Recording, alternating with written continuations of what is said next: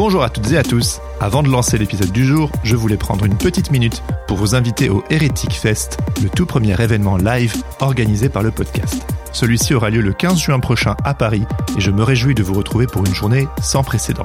Au programme, un enregistrement en public du podcast sous forme de table ronde consacrée à la déconstruction religieuse en compagnie de la pasteur Emeline Dodé, du sociologue Philippe Gonzalez et de l'activiste Amélie Franco. Ensemble, nous explorerons la question suivante, déconstruction, rébellion, errance ou renaissance. Mais ce n'est pas tout. Nous organiserons également une projection des deux premières parties du documentaire Les évangéliques à la conquête du monde, diffusé sur Arte l'an dernier. La projection sera suivie d'un échange avec le réalisateur Thomas Johnson et Philippe Gonzalez, co-auteurs du documentaire. Seront également de la partie Émile Barbu et Nathaniel Bancel, le duo d'ex-pasteurs d'Ilsong, créateur du compte Instagram et de la chaîne YouTube Mauvaise Foi, ainsi que l'artiste Estienne Rill, avec qui nous passerons un moment musical suspendu en fin de journée. L'entrée de l'événement est libre, les inscriptions sont dès à présent ouvertes sur WizEvent et vous retrouverez toutes les informations sur la page d'inscription dans les notes de cette annonce. J'espère que vous serez nombreux et nombreuses ce 15 juin. Et maintenant, place à l'épisode. Bonjour à toutes et à tous, ici Jérémy. J'espère que vous allez bien. Je voulais prendre deux petites minutes pour vous présenter Protestante, le premier podcast grand public pour découvrir les femmes engagées du protestantisme. Ce podcast, je l'ai sorti à peu de choses près en même temps qu'hérétique. Et je l'ai sciemment pensé comme son complément. Car si hérétique est axé déconstruction, alors protestante est plutôt axé reconstruction. C'est une réponse, parmi tant d'autres évidemment, aux enjeux que nous abordons sur hérétique. Et comme j'y mets aussi beaucoup de cœur, je trouverais dommage que vous passiez à côté. Mon but avec Protestante, c'est de vous faire découvrir ces femmes pasteurs, théologiennes, autrices, activistes, en un mot protestantes, qui luttent et font bouger les lignes. Et sur ce podcast, nous explorons un tas de sujets que nous aborderons également sur Hérétique. Je pense notamment au féminisme, bien sûr, mais pas que. On y parle également de spiritualité, d'inclusivité, d'écologie, d'œcuménisme ou de dialogue interreligieux. Alors vous verrez, vu le sujet abordé cette semaine, je me suis dit que c'était l'occasion rêvée de vous faire découvrir cet autre podcast. Car je suis convaincu que si vous appréciez mon approche sur hérétique, vous apprécierez très certainement protestante. Sur ce, je vous laisse écouter tout ça en espérant que ça vous plaira. Bonne écoute ce que vous considérez comme étant négligeables, des exceptions, euh, euh, ces gens qui nous embêtent parce qu'on peut pas faire comme on fait d'habitude, euh, avec beaucoup de, de guillemets et d'ironie, eh ben ces gens-là, ils ont quelque chose de la parole de Dieu à vous apporter. Protestante, pour moi protestante c'est vraiment un beau mot. Protestante c'est un mot qui porte un peu de, de subversion, un peu cette idée de lutte protestante, réduire les discriminations, réduire les inégalités sociales, économiques, mais aussi de genre, c'est la seule manière de construire la paix dans ce monde. Protestante, debout, debout, debout. Que les femmes se fassent vraiment confiance parce que leur lumière, on en a besoin dans ce monde. Protestante, quand on a Dieu.e avec nous, eh ben on peut aller partout. Bonjour à toutes et à tous et bienvenue sur Protestante, un podcast produit par Regard Protestant. Je m'appelle Jérémy Kleiss et aujourd'hui je suis heureux de vous présenter ma conversation avec Emeline Daudet. En 2004, l'Église protestante unie de France a affirmé pour la première fois que l'homosexualité n'était ni un péché ni une maladie. Un premier pas en faveur de la communauté LGBT. Mais il faudra attendre le 17 mai 2015, deux ans après les tumultes provoqués par les débats autour du mariage pour tous, pour que l'Église protestante unie de France statue en faveur du mariage homosexuel, permettant ainsi aux pasteurs de bénir les mariages des couples de même sexe. Et ce n'est qu'à partir de 2019 que des personnes ouvertement LGBT et candidates au pastorat se sont vues confier des paroisses. Ces évolutions et ces remous sociétaux, Emeline Daudet les a vécues de l'intérieur, avec beaucoup d'intensité. Car si elle est aujourd'hui pasteur d'une paroisse à Montpellier, c'est le fruit d'un long cheminement spirituel où acceptation et déconstruction riment avec réconciliation. Et bien que son combat pour l'inclusivité prenne racine dans son identité LGBT, elle milite aujourd'hui pour l'inclusion des personnes minorisées au sens large. Qu'il s'agisse des femmes, des minorités de genre ou sexuelles, des personnes handicapées ou racisées, Emeline construit des ponts et œuvre pour que l'Église soit un lieu où chacun et chacune soit reconnu à sa juste place. Ensemble, nous avons discuté de son coming out, de l'Église invisible, du Fils prodigue et de sa vocation pastorale. Sur ce, je vous laisse écouter ma conversation avec Emeline 2D. Bonne écoute. Et ça y est, on est bon. Bonjour Emeline. Bonjour Jérémy. Je te remercie de prendre ce petit temps avec moi aujourd'hui. Je suis très content de discuter avec toi, notamment parce qu'on a déjà eu l'occasion par le passé discuter ensemble. C'était passionnant. Et là, le fait de pouvoir euh, se caler un petit temps euh, à deux pour approfondir ton histoire, ton parcours et divers sujets qu'on n'a pas encore abordés sur le podcast. Euh, du coup, voilà, c'est l'occasion. Donc, bienvenue. Merci de prendre ce temps avec moi. Merci à toi pour l'invitation. Alors, j'aime toujours euh, poser la même question euh, au, début à mes invités, c'est comment tu aimes toi habituellement te, te présenter? J'aime pas me présenter. c'est vrai. Euh, ah ouais, je, je, trouve que c'est extrêmement compliqué. Je, je sais jamais quoi répondre parce que ça dépend euh, du contexte, ça dépend euh, de la personne que j'ai en face ou des personnes que j'ai en face, ça dépend euh, du, du, pourquoi on se rencontre aussi, du background. donc en fait, je sais jamais quoi répondre. Mais en tant que pasteur, Emeline, qu'est-ce que tu dirais? Ah bah là déjà, t'en as dit beaucoup finalement. Oui, c'est vrai, c'est vrai. Euh, oui, je, je, suis euh, je suis pasteur euh, pour l'Église protestante euh, unie de France en poste à, Montpellier. Mais j'étais, tu vois, j'étais ingénieur en informatique. J'ai été secouriste à la Croix-Rouge. J'ai été militante. On pourrait dire aussi que je suis féministe. Euh, tu étais militante pourquoi pour les droits LGBT et puis pour la place des personnes LGBT dans les églises. Et j'insiste bien sur les églises aussi. Ouais. Voilà, ça, tu vois, ça, y a, ça fait beaucoup. Hein. On ça fait déjà pas mal. Geek. On pourrait rajouter geek aussi. Ah oui, oui, oui, oui. Vrai, on, aura, peut-être l'occasion de d'aborder ça. Du coup, euh, l'autre question que j'aime toujours poser euh, aux personnes que j'interviewe, c'est vu que tu es pasteur aujourd'hui, comment la foi chrétienne et spécifiquement le protestantisme est arrivé dans ta vie D'où ça vient cette histoire? Certains diraient que je suis tombée dedans quand j'étais petite.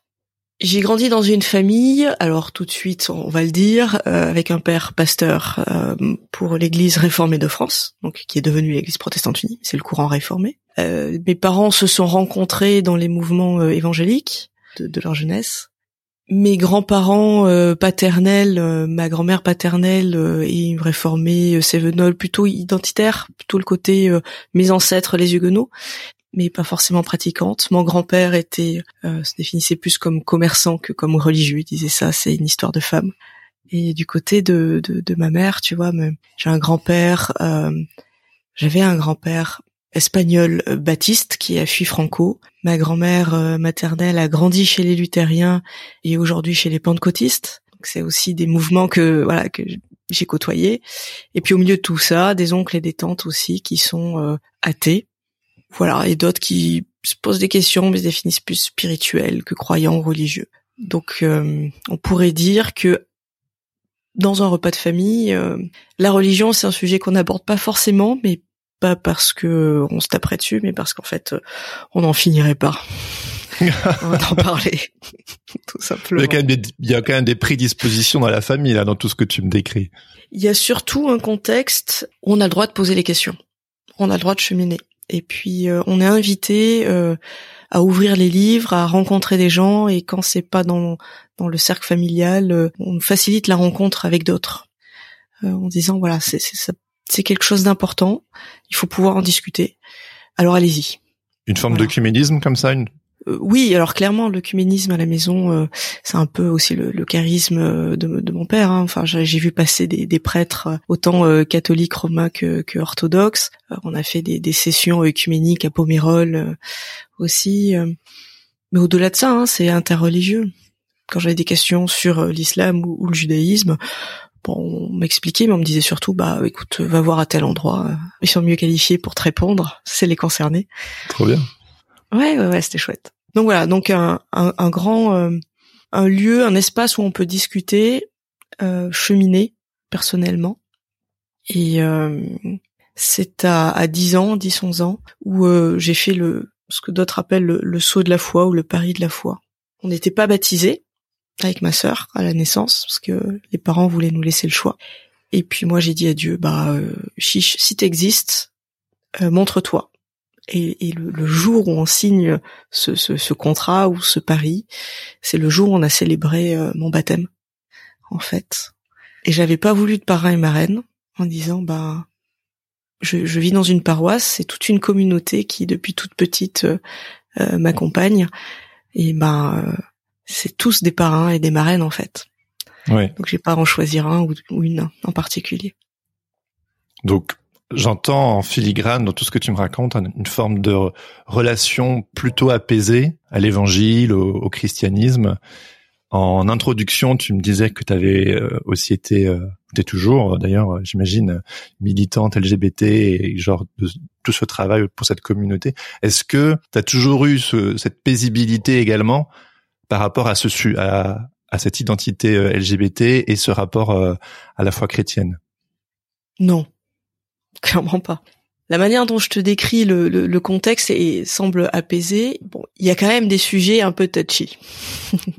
tu m'étonnes. Euh, voilà, il y a, y a, des sujets où, où, là, faut pas les aborder parce qu'on sait qu'on sera pas d'accord et que ça va, ça va être la dispute entre entre les différents euh, euh courants religieux qui étaient présents euh, dans la famille.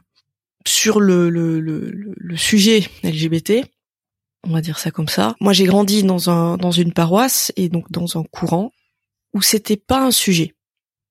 Alors mmh. pas parce que c'était accepté, mais parce que c'était pas un sujet. On ne l'abordait pas, on n'en on, parlait ah pas, on le mentionnait pas en fait. C'était un non-dit, volontaire ou pas, je ne sais pas, euh, mais il s'avère que c'était un non-dit. Et du coup, quand le, le, le sujet s'est imposé à moi, quand j'ai compris que je n'étais pas hétéro, bah je me suis posé la question, évidemment, de bah elle est où ma place? Et je pense que c'est un peu ça finalement tout le filigrane de, du, reste du cheminement de ma vie. Mais c'est, elle est où ma place? Et quand on mm. on n'en parle pas, quand on dit pas, ben il y a aussi une place pour ceux qui sont qui ne sont pas hétéros. Spontanément, on se dit, ben en fait, euh, j'ai pas de place. Le tableau tel qu'il est dressé, en fait, euh, j'ai pas de lieu pour ça. Donc ça a été un, long cheminement compliqué.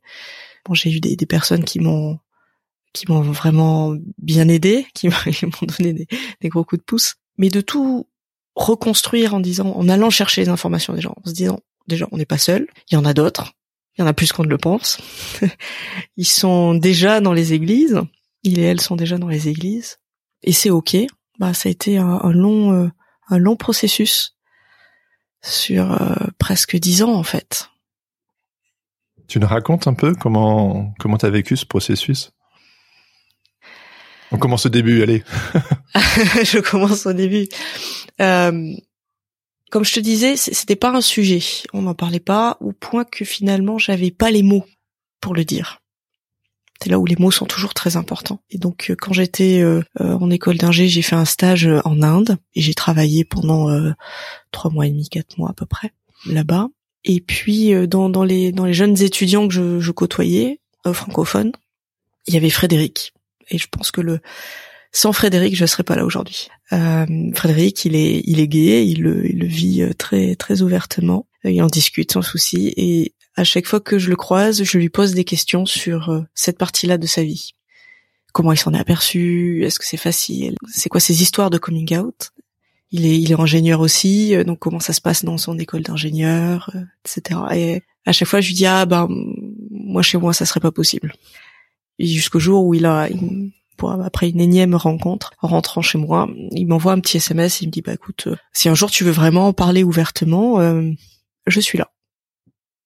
Et pour moi, ça a été une des premières révélations, des premiers temps de, de, de choc dans tous les sens du terme, où le, le monde change complètement. Souvent, je prends cette image de, j'ai l'impression d'être dans une pièce dans le noir où je me tapais contre les contre les meubles où je savais pas où j'étais. Je comprenais pas ce qui se passait. Et d'un seul coup quelqu'un allume la lumière.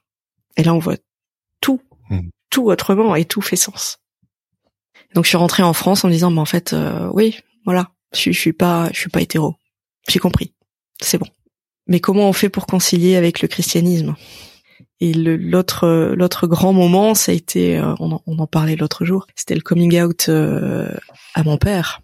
Donc à l'époque, j'habitais ah euh, chez lui. Et puis on avait cette habitude de se faire des, des repas euh, père-fille de temps en temps quand il y avait un grand moment, un sujet important à discuter. Et donc je lui disais bah j'ai un truc à te dire d'important, très bien, on va au resto. Voilà. Et on arrive au resto et en fait euh, on nous installe à la table au milieu de la salle. Donc euh, pour moi qui voulais faire discret, un... hein.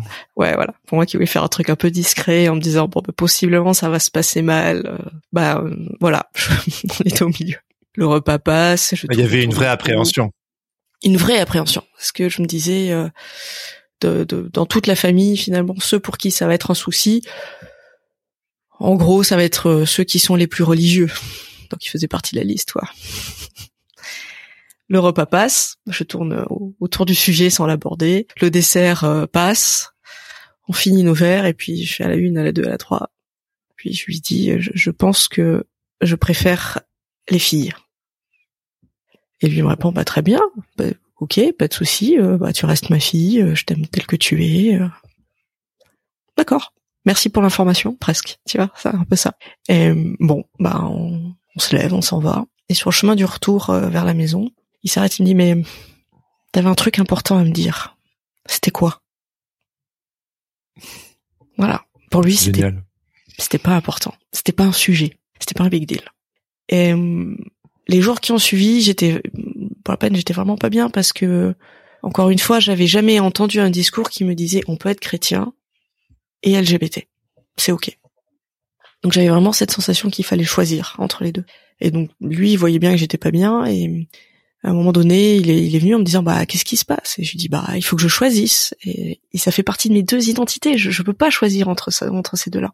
Il dit bah bouge pas. Il est revenu avec euh, la Bible sous le bras, euh, les commentaires bibliques, euh, les, rapports de réflexion de, de l'Église sur le sujet. Il me dit bon bah il est où le problème? Et puis on a commencé à, quoi les à déconstruire les choses. Dis-moi. C'était quoi les réflexions de l'Église à l'époque euh, sur ce sujet? Parce que j'imagine que ça devait déjà être euh, un sacré soulagement de d'être accueilli euh, par ton père, pasteur en l'occurrence. Donc ça déjà ouf, gros soulagement, j'imagine. Mais qu- quel était le discours ambiant à l'époque en Église? Alors, moi, je peux t'en dire la, la- la position institutionnelle. Donc, ce fameux rapport que, que j'avais, je crois que c'était en 2000, euh, de 2004, 2005, je te dirais, comme ça. J'ai, j'ai pas révisé mes dates. hein. Euh, et le rapport disait, bon, les personnes homosexuelles, elles sont accueillies dans l'Église. Ce n'est pas un péché. C'est ok. Elles ont leur place dans l'Église. Mais elles ne peuvent pas être pasteurs. Et la raison avancée, c'était les paroissiens et paroissiennes ne sont pas prêts et prêtes à cela. Voilà, ça c'était la position euh, institutionnelle euh, officielle de l'Église. Sur le terrain, euh, j'aurais du mal à te dire parce que ça correspond à une période où j'ai aussi moi cherché dans quel courant chrétien je me sentais le mieux. Euh, je suis allée chercher, j'étais dans cette démarche de me dire, bah, euh, j'ai grandi dans un courant, mais est-ce que ça correspond vraiment à ma foi et à l'expression de ma foi? Donc ça correspond à toute une période où euh, j'ai côtoyé soit l'Église réformée, mais mais aussi des mouvements, euh, euh, des églises plutôt évangéliques, plutôt pentecôtistes aussi. Je suis allée voir. Je suis allée chez les anglicans euh, et chez les luthériens aussi. Ah oui. Donc tu- voilà. Donc donc le le- l'ambiance dans le courant réformé, moi, je te dirais que c'était euh, ça restait quelque chose de suivant les paroisses d'accepter ou plus ou moins, euh, mais on n'en parlait pas vraiment. À la louche, je te dirais ça. Hmm. Donc ton papa, il s'inscrivait plutôt dans cette ligne-là. Donc il, il te sort la Bible, il te sort euh, ce que disait l'Église réformée euh, à l'époque, et puis il te dit bon, il est où le problème, c'est ça? Il me dit où est le problème. Il me dit, euh, moi je vois pas où est le problème. Donc on a on a pris tous les tous tous, tous les textes et les fameux versets euh, euh, bibliques euh, qu'on utilise pour dire la Bible dit que c'est interdit. Les exégèses de, de ces passages-là. Et puis il me dit, euh, moi je suis ton père, je ne suis pas ton pasteur. Je connais un lieu où tu peux aller, où tu vas rencontrer des gens qui sont euh, euh, LGBT et chrétiens, et hum, tu pourras discuter avec eux et elle, c'est discuter avec ces concernés-là et comment ils le vivent et cheminer avec avec ces personnes plutôt que toute seule dans ton coin. Et c'est comme ça que j'arrive à David et Jonathan, qui est l'association LGBT chrétienne, qui est aussi l'association la LGBT la plus vieille de France. C'est- incroyable Ah, quand, quand on se dit. La première qui a été créée en France, Si tu es à Paris, c'est le christianisme. Elle est sur toute la France en fait. D'accord. Et du coup, du coup, Ah. tu vas à David et Jonathan, et qu'est-ce qui se passe? Voilà, je t'entends là. tu m'y attends. Euh, je rencontre pour la première fois, consciemment, des concernés. Et je, découvre euh, la diversité des, des, parcours des personnes. Euh, celles pour qui ça a toujours été évident, celles euh, qui ont fait leur coming out euh, à 80 ans. ah ouais. Ouais, il y en a, il y en a, c'est incroyable. Euh, ceux qui ont eu des enfants, ceux qui en ont jamais eu, ceux qui ont grandi avec une foi et ont compris qu'ils étaient LGBT après, et, et ceux qui euh, ont compris qu'ils étaient LGBT et puis ont eu un parcours de foi après, ceux qui sont bien dans leurs églises, ceux qui ont été malheureusement virés de leurs églises pour ça. Et je découvre aussi euh, des pasteurs et des prêtres concernés ou non d'ailleurs, mais surtout euh, euh, qui sont là pour accompagner. Alors on dirait celles et ceux qui sont à la marge, j'aime pas trop ce terme, mais accompagner finalement bah, des personnes qui, quand elles poussent la porte de leur église, c'est pas forcément un sujet facile à aborder avec le pasteur ou le prêtre de, de leur église. Et là, ce qui se passe pour moi, c'est que je déconstruis d'une certaine manière un, un catéchisme traditionnel. Alors traditionnel pas au sens de conservateur, mais traditionnel au sens un, peu classique, on va dire. Euh, je déconstruis ça en regardant. C'est quoi ce catéchisme traditionnel classique? C'est une manière de, de, de, de, lire les textes bibliques qui est, euh, on va dire, mainstream, on dirait en anglais, tu vois, qui est mmh. euh, assez courant. Euh, avec le, le, discours où spontanément quand on va parler de mariage c'est un homme une femme euh, parfois ce, ce, discours où on va dire euh, euh bah, l'objectif c'est d'avoir une famille hein, d'avoir des enfants bah, quand on rencontre des gens qui ont jamais eu d'enfants et, et, qui le vivent super bien bah voilà on se confronte à une réalité il fait bah, en fait ce discours là il, tient pas la route si Dieu veut quelque chose de bon pour nous et et en fait euh, ils se sentent bien comme ça alors le, le, le discours traditionnel fonctionne plus. Enfin voilà, tu vois, tout, tout, tout, tout ça. Et je le déconstruis pas juste pour le plaisir de le faire exploser. Et à chaque fois, la démarche, ça a été de dire, on va, c'est un peu comme si tu arrivais avec ta voiture et le moteur a toujours fonctionné. Et pour la première fois, alors on t'a expliqué plus ou moins comment il fonctionnait en théorie, etc. Mais pour la première fois, tu soulèves le capot et tu regardes les pièces. Tu vois comment ça fonctionne. Tu dis ah bah si je déplace euh, tel piston, qu'est-ce qui se passe? Ah, ah bah mince, ça fait exploser la partie suivante. Et hum, démonter le, le, le, moteur de cette catéchèse que, que j'ai pu apprendre, et puis la remonter en lien avec euh, ce que je suis, de ce que je découvre de ce que je suis, et hum, en lien avec l'incarnation de ce que je rencontre. C'est pour moi, je pense que à cette période-là, théologiquement, s'il y a un, mot que j'ai appris, c'est l'incarnation. C'est dire le, il y a le message biblique, il y a la foi qu'on a, mais il y a comment on le vit dans le monde, comment on l'incarne, hmm. tu vois, comment ce message d'amour s'incarne, exactement, et non pas voir l'incarnation forcément comme aboutissement du discours, mais aussi comme point de départ de réflexion sur un discours. Ne plus parler sur ces gens-là, mais discuter avec ces gens pour après avoir un discours sur la foi et sur ce en quoi on croit. Tu vois? Et ça, ça je l'ai vraiment appris là en fait.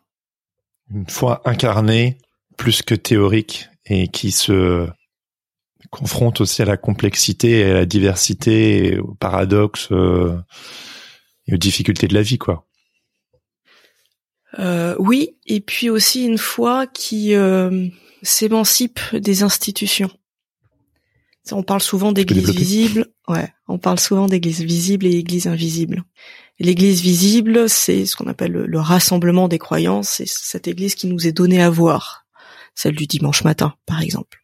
Euh, l'Église invisible, c'est euh, l'ensemble euh, des personnes croyantes. Et ça, on pourrait, on pourrait presque dire l'Église universelle aussi, tu vois. Mais ça, cet ensemble-là, l'intégralité de l'ensemble, il nous est jamais donné à voir.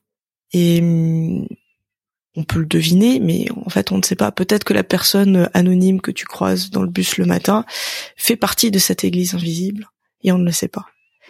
Et avec toute cette question de est-ce que c'est, euh, est-ce qu'on se limite à ceux qui expriment leur foi en Jésus-Christ, ou est-ce qu'on inclut aussi ce qu'on appelle ces ces athées ruisselants de grâce, tu vois, ceux où en fait on, dirait l'extérieur on dirait ils, ils, sont chrétiens c'est pas possible, ils te disent bah non moi je crois pas, enfin mais ça me paraît évident, voilà. Et hmm. dans dans ces mouvements là chrétiens LGBT qui se recoupent aussi avec euh, euh des mouvements euh, euh, chrétiens d'action sociale comme euh, comme la mission populaire que j'ai pu côtoyer aussi. En fait, il y a toujours ce moment où on fait avec les, les personnes qui sont là et on tisse des ponts, on tisse des liens entre les gens. Et le la réalité de leur vie parfois ne colle pas avec euh, l'Église institutionnelle. Ah oui. Alors comment on fait Le côté normatif le côté normatif de l'institution. Et l'institution a besoin hein, de, de, de, poser des normes, c'est son rôle, quoi. Mais après, qu'est-ce qu'on en fait quand on est hors de, de, de ces normes-là? C'est là où j'ai appris, par exemple, euh, à faire de l'œcuménisme de terrain, euh, à apprendre les règles, les, les, positions institutionnelles des différentes églises chrétiennes, et puis dire, bon, ok, maintenant qu'on sait, qu'on connaît ces règles-là, comment on joue avec. Est-ce que ce que l'on vit nous au quotidien rentre euh, dans ce cadre-là ou pas, et, comment on joue avec le cadre tout en le respectant ou, tout en le l'envoyant balader en fonction des convictions des uns et des autres? Mais comment on fait ensemble? Et, c'est super chouette. Comment on fait une, célébration, par exemple? Comment on fait une célébration œcuménique avec Sainte Seine entre catholiques et avec catholiques protestants orthodoxes évangéliques. Sans prêtre sans pasteur et, et pour qui et pour des personnes euh, avec des personnes dont, dont, dont, leurs églises, leurs propres églises leur disent qu'ils n'ont pas le droit de communier. Comment on fait? Wow. Et, et, voilà, ça c'est c'est les premières réflexions que qu'on a eues en fait, qu'on a que j'ai eu à travailler. Où là, je me suis dit, mais en fait, la théologie, c'est pas juste du discours, c'est euh, ça touche euh, à la vie des gens, à ce qui est de l'ordre du vital en fait, au même titre que l'air que l'on respire. Et on, et on peut pas leur refuser. Oui, c'est un, un, concept qui est important pour toi. C'est la théologie, c'est la vie, et être vivant, c'est faire de la théologie. C'est ça, exactement. C'est peut-être pas pour rien que j'ai fini par être pasteur, tu vois, au bout du bout, mais. Bah ouais. Mais, mais, en fait, j'ai vraiment découvert ça. C'est à quel point euh, autant euh, boire, manger, respirer est vital pour le corps, autant euh, les questions de sens et de spiritualité sont, sont, sont vitales pour l'esprit. Et il faut pas le nier. Mais tout ça, toute cette réflexion, ça a un peu pris naissance du temps où t'étais, où t'as découvert et tu t'es impliqué avec l'association David et Jonathan et où il y a une relecture qui c'est une relecture émancipatrice pleine de grâce et de, de mouvement et de jeu justement. J'aime beaucoup la, la joie que j'entends dans ta voix quand tu parles de tout ça, alors que pour d'autres euh, croyants, croyantes qui, qui peut-être nous écoutent et qui sont LGBT et pour qui ça peut être une, euh, une crispation d'essayer de réconcilier ces deux choses qui semblent pas réconciliables au premier coup d'œil. Comment toi, t'en es arrivé à, à le réconcilier? Qu'est-ce qui a été une sorte de révélation pour toi pour en arriver à cette sorte de joyeuse théologie de la vie? Je suis partie. Vraiment. C'est-à-dire que le, de, faire toute cette démarche euh, de, de, de catéchèse autrement, de discussion, de réflexion, je l'ai fait en partant de l'église. Je suis pas restée dedans. En tout cas, euh, j'ai pris mes distances en disant bah je, je, je m'émancipe d'un discours euh, institutionnel. Et, je suis allée rencontrer le monde. J'aime beaucoup vraiment la, parabole du, fils prodigue pour ça. Et pour moi, c'est vraiment l'illustration de mon cheminement. Alors, donc c'est deux, deux fils qui donc qui travaillent pour leur père, et puis un des deux demande à son père le, son héritage pour partir. Et nos textes bibliques euh, euh, traduit souvent qu'il euh, il dépense tout son argent avec des prostituées. Mais le, le, le mot euh, grec derrière, c'est la débauche. On pourrait dire qu'en fait le fils a fait la bamboche, si on emploie un, ancien mot. Il a fait la fête, quoi. il a tout dépensé et puis il se retrouve euh, tellement pauvre qu'il se il est obligé de travailler avec les porcs pour un juif c'est le comble et puis la famine est tellement grande que finalement il finit par revenir euh, chez son père qui l'accueille euh, en grande pompe et forcément l'autre frère râle en disant mais pourquoi? Mais c'est pas normal. Moi j'ai travaillé j'ai resté trimé etc et puis moi j'ai pas le droit de, de, faire la, fête en grande pompe à la maison. Mais lui qui a tout tout dépensé tu, tu le réaccueilles à la maison. Alors souvent on, parle hein, de avec cette parabole, on part de la notion de, de, de, de revenir en, en, repenti dans l'Église, la, reconversion, etc. Enfin, tu, tu vois tout, tout, ce discours qu'on peut avoir. Moi, ce que j'aime bien dans cette parabole, euh, c'est que ce fils, il revient non plus comme fils, mais égal à égal. Il a, il a quitté son statut de fils d'eux pour euh, revenir comme personne de la maison tu vois, membre de la famille. Et pour moi, ça a vraiment été ça, c'est-à-dire qu'il a fallu, je suis partie avec mon héritage, avec les traditions dans, laquelle lesquelles j'ai grandi, avec euh, la catéchèse avec laquelle j'ai grandi, l'historique protestant, luthéro-réformé. Euh, je suis partie avec cet héritage, faire la fête. mais vraiment, enfin voilà, c'est les années étudiantes aussi, hein, mais euh, faire la fête, rencontrer le monde, jusqu'à euh, parfois même vivre cette famine du spirituel, oublier, oublier ça, oublier cet aspect et, euh, et découvrir à quel point je pouvais avoir faim parfois. Mais tu m'as aussi dit que euh, dans ces moments de fête, tu m'en as parlé une autre fois, que tu as aussi eu des discussions euh, profondément belles, spirituelles, théologiques, que tu jamais pu avoir ailleurs. Ah bah les, les, plus belles discussions théologiques à cette époque, c'est c'est dans les dans les boîtes gays et, dans les bars LGBT. justement, voilà, c'était c'était sortir de la maison, aller rencontrer d'autres personnes qui avaient d'autres réflexions et discuter librement, totale liberté, de manière parfois très cash d'ailleurs. Euh, et, ça a été les, les, plus belles discussions en fait et, les plus euh, les discussions qui ont qui m'ont le plus émulé aussi dans la réflexion. Et du coup, le jour où je suis revenue dans la maison, euh... Attends, mais comment ça s'est opéré, ça, ce moment de je veux retourner dans, à la maison? Ah, je te disais, j'avais cette réflexion de dire mais c'est quoi ma foi, c'est quoi mon, expression de foi à moi, pas celle qu'on m'a enseignée, pas celle dont j'ai hérité, mais la, mienne. C'est la, laquelle qui me parle euh, autant dans l'esprit que dans le corps. Et en fait, j'ai fini par euh, par trouver ce lieu-là dans le courant luthérien, dans le courant luthérien euh, à Paris. Et en fait, ça correspondait aussi à un moment où il y avait un, un, groupe de prière dans, dans, la paroisse euh, où je suis allée, à Bon Secours. Et ce groupe de prière était, était prévu pour pour que les personnes puissent renouer avec une pratique spirituelle dans l'Église. Et le, le, le, public visé, si on peut dire ça comme ça, c'était euh, euh, toute personne qui a mal enfin qui a, qui a eu des, des, des, expériences douloureuses parce qu'elles ont été virées de leurs églises, parce qu'elles sont LGBT, mais pas forcément que ça, parce qu'elles sont euh, divorcées, remariées, parce que euh, elles ont une, développé une maladie chronique aussi parfois ou se retrouvent en situation de handicap. Et, euh, et dans ce lieu-là, on, on se retrouvait pour prier ensemble et renouer avec une pratique qui était assez assez libre, très luthérienne mais assez libre. Et donc c'est là où finalement euh, je, suis arrivée tout doucement sur la pointe des pieds. Puis je me suis dit ah bah j'y suis bien et puis l'expression de foi me correspond. Alors je suis venue un dimanche matin du coup. C'est pas en fait le fond théologique me plaît bien aussi.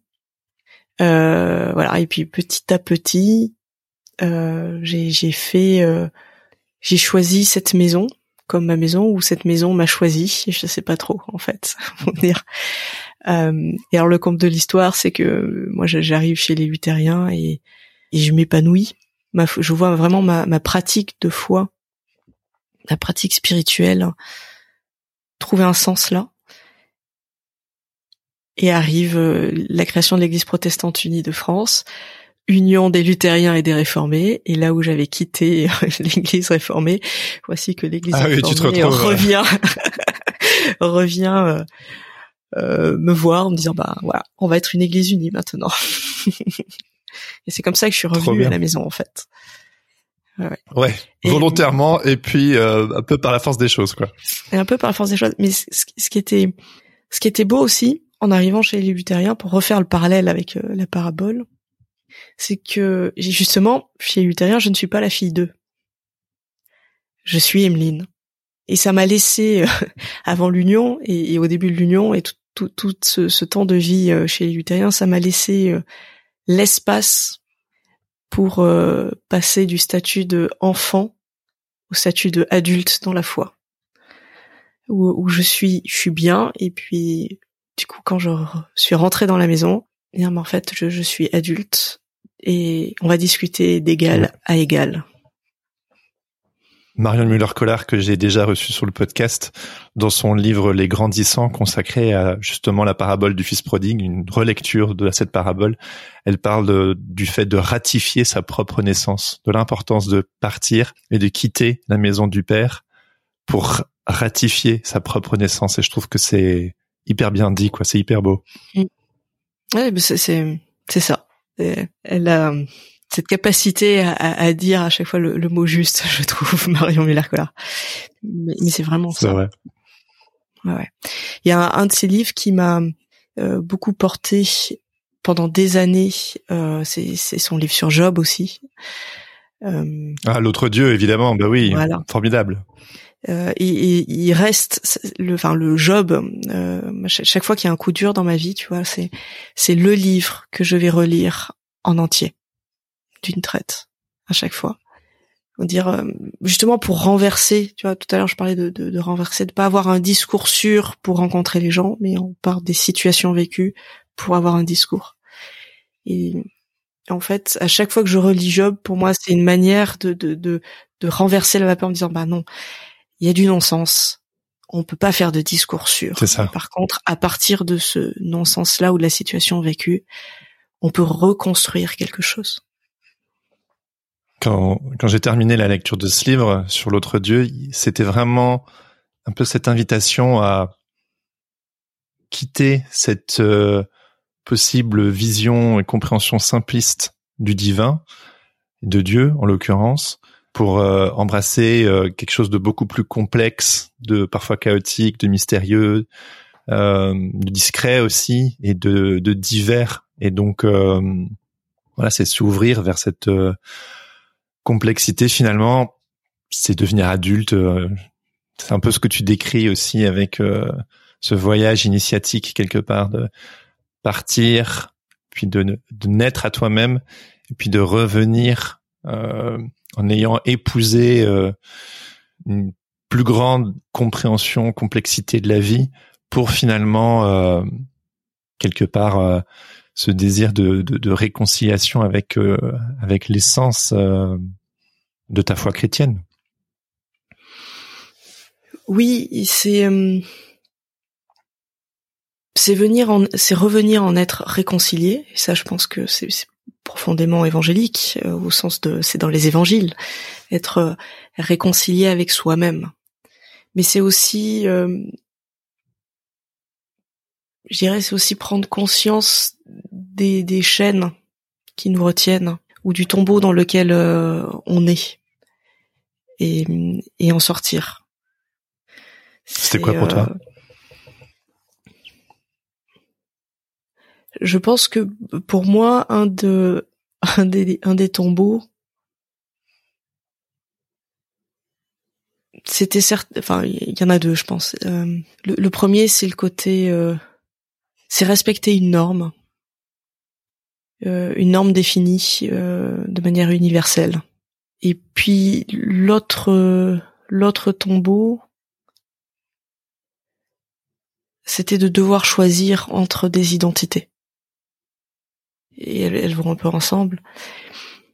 Mais tu, vois, justement, quand quand on rencontre une diversité de parcours, une diversité de personnes, et, le et le, le métier de pasteur pour ça, c'est quand même assez extraordinaire parce qu'on on est invité à rencontrer des, des, des, gens où c'est une des rares places sur l'échiquier social où on peut rencontrer toutes les strates sociales en fait. Mais quand on rencontre cette diversité-là, je vois pas comment on peut imaginer qu'il y a une norme universelle qui vaut en tout temps, en tout lieu et pour toute personne. Je, je vois pas. À part euh, parler de, la grâce de Dieu et de son amour inconditionnel, mais là on, sort déjà du monde en fait. On parle du Créateur et pas de la créature, et pas de la création tout court. Mais parler d'une norme qui vaut en tout temps, en tout lieu et qui est universelle pour tous les êtres. Véritablement, je peux pas y croire après tous ces parcours-là. Et le de ce choix, enfin ce cette obligation de choix entre identités. Pendant longtemps, été très sensible euh, à cette idée que en Christ, il n'y a que il n'y a que des croyants en Christ, il n'y a que des, des, chrétiens.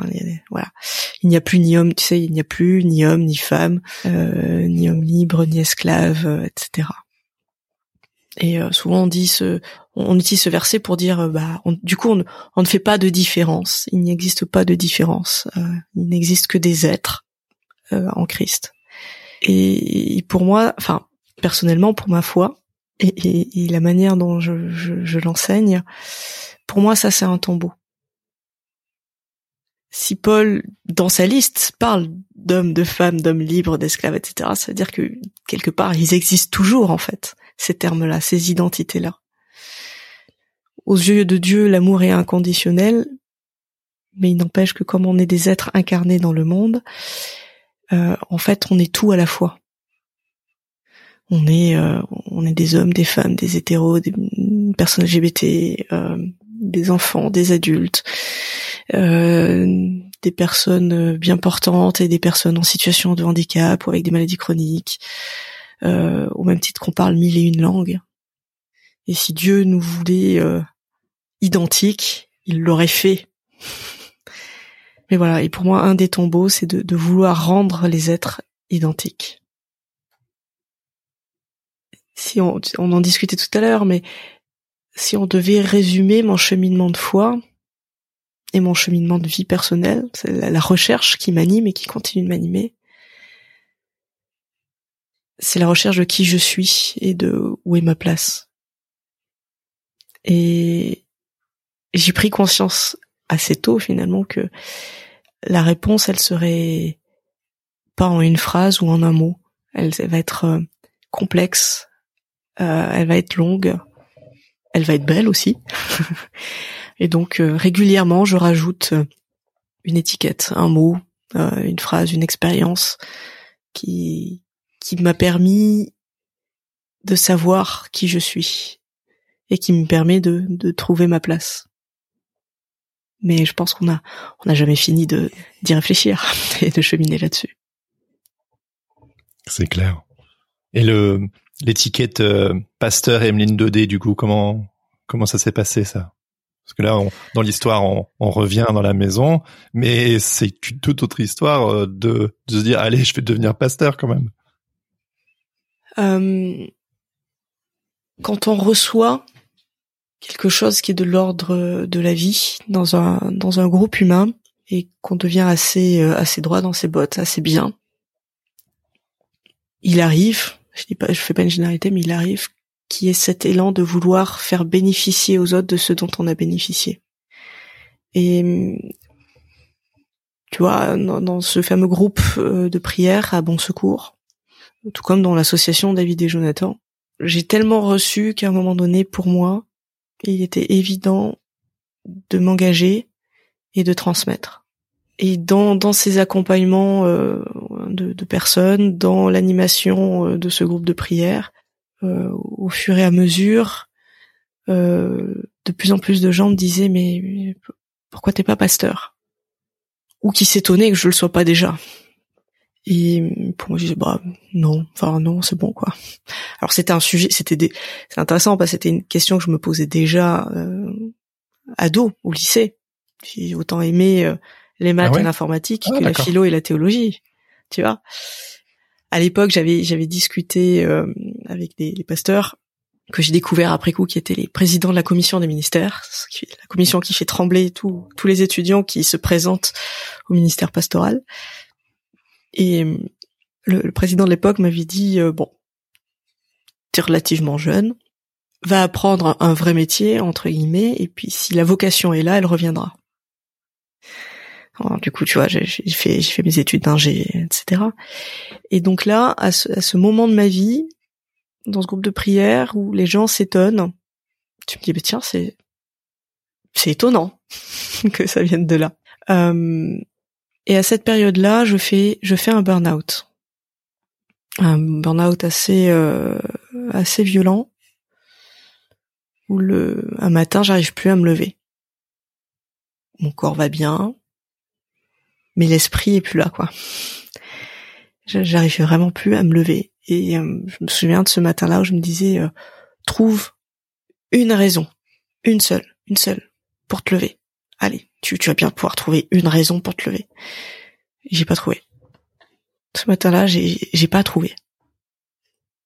Du coup, j'ai été arrêtée pendant euh, pendant trois mois. Et les trois premières semaines, j'ai beaucoup réfléchi à c'est quoi le sens de tout ça, de, tout ce que je fais. Elle est où ma place dans le monde? Même pas dans l'église, tu vois, là, c'est vraiment dans le monde, juste le monde. Ouais, ouais. C'est existentiel, là. Ah oui, vraiment. Et, et, et c'est quoi ma vocation? À quoi je, à quoi je suis appelé Alors là, c'est le côté très protestant, tu vois, qui, qui ressurgit. Ah ouais, c'est euh, clair. euh, Quel est mon super pouvoir? Ouais, voilà. Et à qui euh, Comment je peux le, le, mettre au service de, de, la communauté Tu vois, participer au bien commun. Euh, et, et, à ce moment-là, je repense à, à toutes ces années où, où la, euh, la philo et la théologie euh, m'ont ouvert en fait des perspectives, m'ont animé. Je me souviens des grandes discussions. Et je me dis, mais en fait, faut faut que je creuse là-dessus. En fait, il faut que je prenne du temps pour ça. Bon, du coup, je me suis, euh, j'ai, enfin ouais, voilà, j'y réfléchissais beaucoup. Et puis j'appelle le, le, pasteur de, ma paroisse à Bon Secours je dis bon, faut, faut qu'on parle là. C'est un truc. Et puis donc je, le rencontre. Il dit voilà, est-ce que tu penses que ça serait bien pour moi que je fasse des études de théologie? Et là il a un petit silence, le petit sourire en coin qui se dessine. Il me dit Emeline, tu sais, quand on délibère, c'est que les jeux sont faits. Et le lendemain, je m'inscris à l'Institut protestant de théologie à Paris et à l'Université de Genève en même temps. Voilà. Euh, et en fait, c'est comme ça, petit à petit. Mais au départ, c'était juste, juste pour m'aider à réfléchir au, sens de ma vie. Juste prendre du temps. Alors j'ai, j'ai démissionné euh, de, de, de, mon boulot euh, pour être à temps partiel. C'était un peu la galère pour trouver un logement euh, Corinne Lanoir, qui était doyenne euh, à l'institut à, Paris, euh, m'a dit mais on a on a un appart pour un couple, tu, venez. Ah, donc à ce moment-là, t'étais étais en couple. J'étais en couple. C'était juste après les débats sur la bénédiction des couples de même genre dans l'Église protestante unie.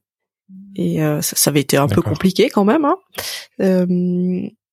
Et donc j'avais dit à Corinne, mais enfin tu, tu sais que je vais, je vais pas venir toute seule, donc ça risque d'être un peu un choc. Et elle avait dit non, c'est bon, viens.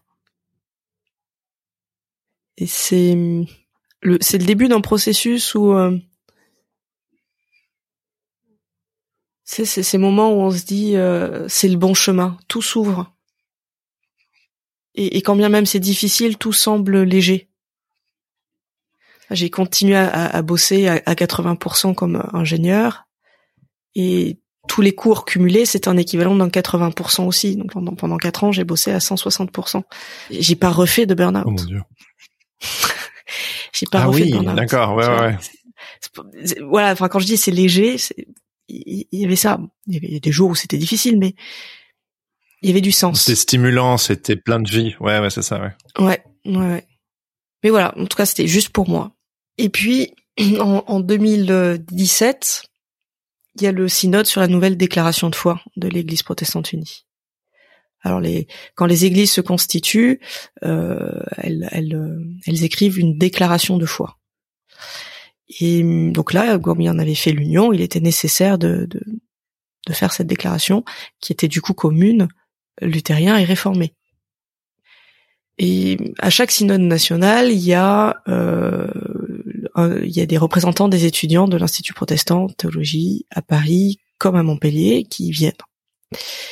Et là, à Paris, personne voulait y aller en disant non, mais c'est de la dogmatique, euh, ça va être compliqué, euh, ça va être chiant, enfin bref, tout, tout ce qu'on peut imaginer. Et puis moi, je dis mais vous êtes fous les gars, moi je veux y aller. Attendez, c'est génial. Euh, déjà en fait, c'est un moment historique pour notre Église. Euh, et puis en plus, euh, c'est de l'œcuménisme euh, pratique. C'est quand même comment on, comment on déclare notre foi, en luthérien réformé ensemble, quoi, tu vois, sur le terrain. Euh, enfin, juste c'est ton petit côté nerd, ça. Ouais. Ah oui, c'est vraiment. Euh, et donc donc j'y vais. Et il y a ce moment euh, magnifique où en plus j'arrive au synode avec euh, ce que je suis et, tout ce cheminement là et je rencontre des gens des personnes clés appartenant aux, églises luthériennes à réformer des personnes clés pour ma vie et pour mon cheminement de foi. C'est extraordinaire. Il y a des gens je, je les avais pas vus depuis 15 ans qui sont venus me voir me dire mais qu'est-ce que tu fais là? J'ai bah je suis étudiante en théologie. Non arrête tu plaisantes j'ai découvert qu'il y en avait, ils avaient fait des paris quand j'étais ado, que j'allais finir en théo. J'aurais dit, bah, vous auriez pu me dire plus tôt, ça m'aurait aidé un peu. Euh, enfin voilà, j'ai retrouvé des gens et j'ai eu vraiment la sensation de me dire, en fait, elle est là, ma maison. Moi qui étais encore indécise, me dire, est-ce que c'est cette église dans laquelle je veux m'inscrire? Euh, en plus avec le, le boulot, je j'aurais pu partir au Canada, j'aurais pu partir euh, à San Francisco, aux États-Unis. Euh, donc aller dans d'autres églises qui ont une expression de foi luthérienne ou, anglicane. Et, je me disais, mais est-ce que c'est, est-ce que l'église protestante unie, c'est la mienne, quoi? Et là, je me suis dit, en fait, oui, c'est, la maison. C'est bon, c'est pas, c'est pas un retour au bercail. C'est ma maison. C'est celle, celle où je suis bien. Et du coup, dans les débats sur la déclaration de foi, euh, on était en amphi et il y a une personne qui descend tous les escaliers pour prendre la parole sur l'estrade et qui dit euh, dans euh, les engagements de l'Église, dans ce à quoi l'Église est appelée, je veux qu'il soit écrit que l'Église s'engage à lutter contre toutes les discriminations. Et hop, elle remonte. Alors, les rapporteurs et rapportrices de l'époque, très bien, merci, on note, ils notent. Et le le lendemain matin, on nous soumet une, nouvelle proposition de déclaration de foi dans laquelle c'est écrit cette lutte contre les discriminations. C'est mis au vote et c'est accepté quasi à l'unanimité. Et là, j'ai euh, une des personnes euh, vraiment importantes sur ce cheminement de foi qui était derrière moi, qui me tape sur l'épaule. Je me retourne, qui me regarde droit dans les yeux et qui me dit Bah alors quand est-ce que tu l'envoies ton dossier à la commission des ministères? Et là tu savais. Et là je savais. Je savais que euh, quand bien même euh, l'Église n'avait pas reconsidéré les faits pour les personnes LGBT, euh, quand même, je pouvais pas me présenter en disant moi, non, pas du tout, je suis pas concernée. euh, Pour le pastorat, tu veux dire Elle avait déjà, pardon, excuse-moi, je te coupe. Euh, L'Église n'avait pas encore euh, euh, été en faveur du pastorat pour les personnes LGBT, mais elle s'était déjà déclarée en faveur du du mariage pour les couples de même sexe Exactement. en 2015, je crois. C'est ça. Hein. c'est un peu cet entre-deux là dans lequel tu étais. Ouais. Exactement. Et je me disais, bah quand bien même l'Église n'a pas restatué là-dessus. Faut le tenter. Faut le tenter en me disant euh, entre euh, les personnes que je côtoie dans les paroisses qui s'étonnent que j'ai je le sois pas entre euh, le, fait que j'avais été installée comme prédicatrice laïque chez les luthériens et que ça se passait très bien et puis ces personnes qui sont euh, déjà dans l'église, engagées en responsabilité, qui me disent mais vas-y, fais-le. Je me suis dit bah c'est peut-être euh, il est peut-être temps qu'il y ait quelqu'un qui ose. En me disant si c'est le chemin, ça s'ouvrira. Si c'est pas le chemin, si c'est pas la voie, si c'est pas le bon timing, si ça ne doit pas se faire, ça ne se fera pas. En me disant c'est un, un travail d'équipe. Et s'il essaie transformer, eh ben, ce n'est que bonheur. Sinon, on réessayera un autre jour. Et aujourd'hui, on y est. Enfin, tu as été nommé du coup il y a quelques années. Tu as été ordonné l'année dernière. Tout à fait. Et aujourd'hui, tu es pasteur d'une d'une paroisse à Montpellier. Oui. C'est quoi un peu les Pardon, je suis juste... peut-être allé un peu vite. Excuse-moi, tu voulais peut-être. Ouais, Je voulais juste rajouter quelque chose. Et hum, alors, les, les dans, dans, le courant réformé, on n'a même pas le, le, terme de, de ordonné ou d'ordination. Euh, chez les luthériens, on utilise ça. Et en fait, étymologiquement, c'est euh, c'est être mis à la juste place. Et pour moi, c'est vraiment très important. C'est-à-dire que, tu vois, c'était aussi le sentiment quand euh, quand le synode a, voté l'ouverture des bénédictions des, des couples de même genre. Euh, la première fois où je suis arrivée euh, à l'église, le, le, dimanche suivant en fait, quand je suis rentrée dans l'église, je me suis assise sur le, le banc du fond. J'en ai pleuré, j'ai regardé ce banc et je me suis dit en fait,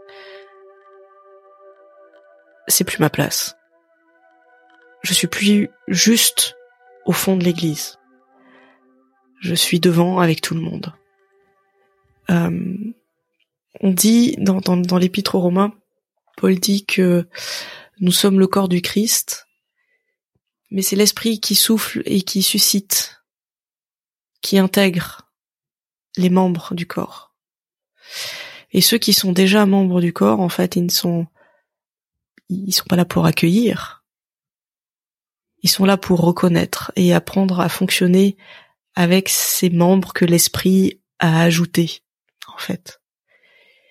Et donc il faut euh, réorganiser le corps pour que chacun trouve sa juste place. On ordonne le corps. C'est plus ça, ouais.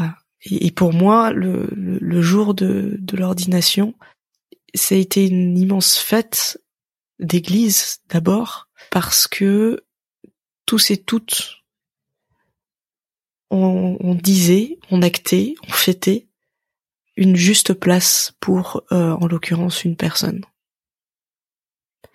Mais on témoignait aussi que du coup, toutes et tous, on a notre juste place euh, dans l'Église et dans ce corps du Christ. C'est aussi pour ça que que je suis si engagée dans l'inclusivité. Euh, alors on a parlé d'inclusivité LGBT, on peut parler d'autres inclusivités, mais parce que je suis profondément persuadée que le corps du Christ, il n'a pas à accueillir, il n'a pas à intégrer, parce que ça c'est l'esprit qui intègre, euh, mais le corps du Christ, il a à inclure et à reconnaître la juste place pour chacun de ses membres.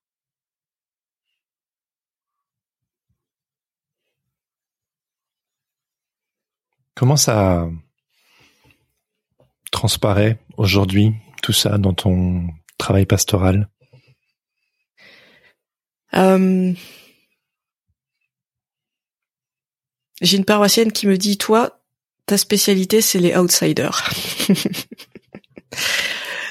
tu vois, on discutait de, charisme et de spécialité pastorale. Me disait, toi, ta spécialité, c'est les outsiders. Moi, ça se transparaît par cette attention de ceux que l'on considérerait comme étant hors d'eux, comme étant euh, à la marge, comme étant euh, négligeables ou des exceptions. Euh, en disant ce que vous considérez comme étant négligeables, des exceptions, ces gens qui nous embêtent parce qu'on peut pas faire comme on fait d'habitude, avec beaucoup de, de guillemets et d'ironie, eh ben ces gens-là, ils ont quelque chose de la parole de Dieu à vous apporter. Parce que euh, ils vivent ou ils ont vécu quelque chose qui peut vous arriver. Ou quelque chose qui peut vous porter vous dans votre vie. Parce que parce que ça se recoupe avec des expériences que vous avez, euh, parce que peut-être ça se recoupe avec les expériences des gens que vous, vous accompagnez ou qui sont membres de vos familles ils ont toutes et tous quelque chose à dire sur cette parole de Dieu et qui participent à l'édification de tous et de toutes.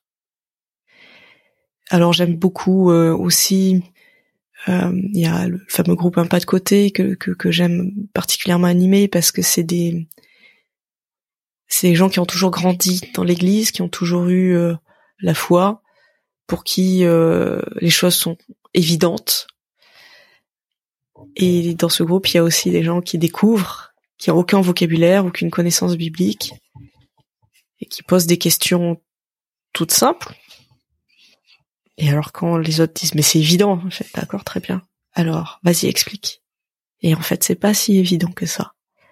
Donc tu vois, il y a cette attention à ce que la la parole circule, à ce que les ponts soient construits, à ce que les rencontres se fassent. Toujours ces ces rencontres humaines à partir desquelles on peut cheminer ensemble. Que ce soit dans le dire ou, dans le corps. Euh, par exemple, j'insiste beaucoup et j'essaye d'avoir cette attention euh, au centre cuménique à, à Jacou, là où j'officie plus particulièrement. On a cette chance d'avoir un, lieu qui est euh, accessible à toute personne à mobilité réduite. Ça c'est extraordinaire. Mais j'ai cette attention aussi de dire bon, on enlève les néons pour les personnes qui sont sensibles à la lumière cette attention à, y réfléchir, à, que tout ne se passe pas juste dans la parole, mais que pour les personnes qui ont des soucis d'audition, euh, il y ait des choses à voir, des choses à ressentir. Euh, dire que ben si quelqu'un se lève pendant le culte et fait le, tour de la pièce parce qu'en fait il en peut plus de rester assis sur une chaise, et eh ben c'est pas grave. Voilà, tu vois tout, tout, tout ces, toutes ces choses là aussi le souci de l'incarnation. Exactement. La théologie du terrain. oui. C'est une démarche d'inclusion, en fait, d'inclusivité.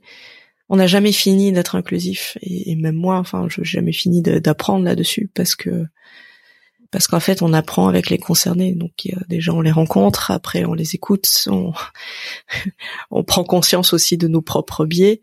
Et puis après on se met tous autour de la table en disant bon bah qu'est-ce qu'on peut décaler qu'est-ce qu'on peut adapter qu'est-ce qu'on peut changer dans le fonctionnement pour avancer et puis ainsi de suite. Donc il faut de l'incarnation sinon la démarche ne fonctionne pas qu'aimerais-tu dire à quelqu'un qui nous écoute peut-être et qui se reconnaît dans ces outsiders auxquels tu as fait référence, ces personnes dans la marge? Qu'elles ont toutes leur place dans le corps du Christ, qu'elles ont toutes leur place dans l'Église, que en fait elles ne sont pas euh, outsiders, elles sont euh, les insiders de des insiders, tout comme euh, les outsiders sont les outsiders. Enfin, tu vois, c'est c'est un balancier. C'est un foyer à double ellipse pour les mathématiciens. Ne jamais cesser d'interroger ce qui est défini comme étant le cadre, euh, la norme. Ne jamais cesser de, de témoigner, d'interpeller, parce que en fait, on a besoin des outsiders pour que les portes des églises ne se referment pas, pour que les églises ne se transforment pas en tombeaux justement.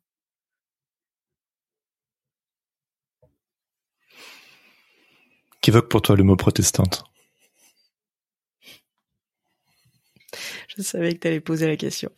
bah, évidemment. Euh, évidemment, mais oui, évidemment.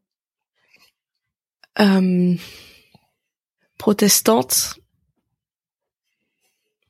c'est depuis bien trop longtemps cet anonyme euh, au fond de la salle qui, euh, à un moment donné, s'est levé en disant trop c'est trop, faut que ça change. Et je suis bien contente que aujourd'hui, de moins en moins, cet anonyme reste anonyme et que les protestantes euh, retrouvent leur nom et que leur nom soit connu. Euh, pour terminer, est-ce que tu serais d'accord de me lire un petit extrait euh, de ton discours d'ordination qui, moi, personnellement, m'a m'a beaucoup touché? Avec plaisir. Dans ce voyage au désert, pourtant si habité, j'ai découvert des personnes animées d'une force de vie, de paix, de persévérance joyeuse, qui ne peuvent que renvoyer à quelque chose de plus grand, au transcendant, à ce qu'ici nous nommons Dieu. Heureux celles et ceux dont tu es la force, des chemins s'ouvrent dans leur cœur, ou en d'autres mots, ils l'ont fait car ils ne savaient pas que c'était impossible.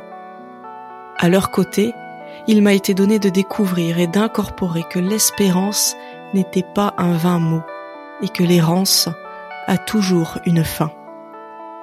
Comme si Dieu ne cessait de me dire encore et encore que les porteurs d'espérance étaient dans l'Église visible comme ailleurs. Comme si finalement la question était bien de trouver sa place, sa juste place dans tout cela.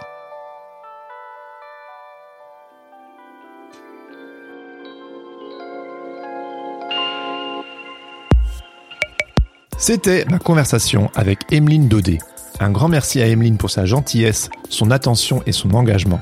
Si son témoignage vous a touché, n'hésitez pas à le lui dire. Vous pouvez aussi la suivre sur Instagram at Be and Hope. Ce podcast est produit par Regard Protestant qui propose chaque jour un regard sur l'actualité vue par les médias protestants. Pour en savoir plus, visitez www.regardprotestant.com. Si cet épisode vous a plu, n'hésitez pas à le partager avec vos amis, à mettre 5 étoiles sur Apple Podcast ou à laisser un commentaire sur Spotify. Ça aide vraiment le podcast à se faire connaître de plus en plus. Vous pouvez également m'écrire pour me faire part de vos retours ou me faire des suggestions d'invités sur le compte Instagram at protestante-du-bas. Vous retrouverez toutes les informations dans les notes de cet épisode. Je termine en remerciant Laurent Bazar pour l'habillage sonore de ce podcast. Sur ce, je vous donne rendez-vous dans deux semaines pour un nouvel épisode. En attendant, bonne semaine à toutes et à tous. Ciao ciao